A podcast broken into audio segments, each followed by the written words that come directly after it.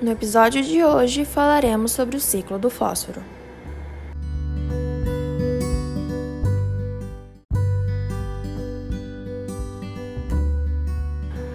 O fósforo, por fazer parte da constituição de importantes moléculas, como os ácidos nucleicos, é um componente essencial à vida. O fósforo está presente na natureza na forma de íons, são os sais de fósforo. O mais comumente encontrado é o fosfato, que é extraído do solo pelas plantas e assimilado ao seu metabolismo, sendo utilizado na síntese de compostos orgânicos. A partir daí, é transferido aos animais pela cadeia alimentar. Os decompositores são encarregados de devolver esse composto ao solo por meio da degradação de organismos mortos ou de produção de excreção.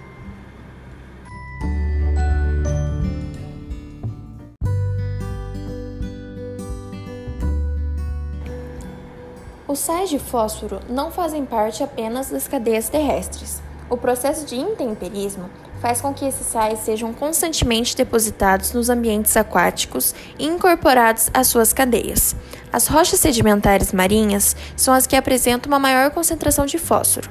Nos ambientes aquáticos, o fósforo é assimilado pelas algas e macrófitas e depois transferido ao zooplâncton, peixes e aves. Aqui também ocorre a ação de decompositores.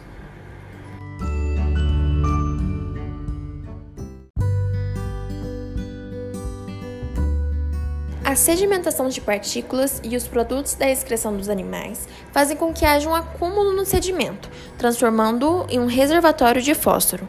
Esse fósforo presente no sedimento pode ser incorporado às rochas em formação. O ciclo biogeoquímico do fósforo apresenta um grande diferencial em relação ao ciclo dos demais elementos da natureza, pois ele não possui um componente atmosférico.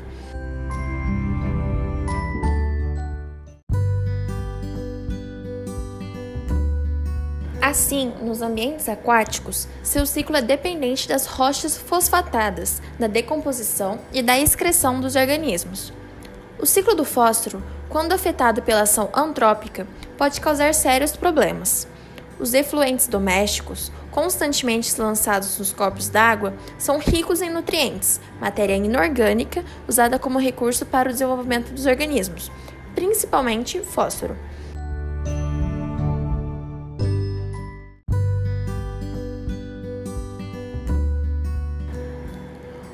Uma grande quantidade de nutrientes na água pode levar a uma grande proliferação de algas e, assim, desencadear um processo de eutrofização.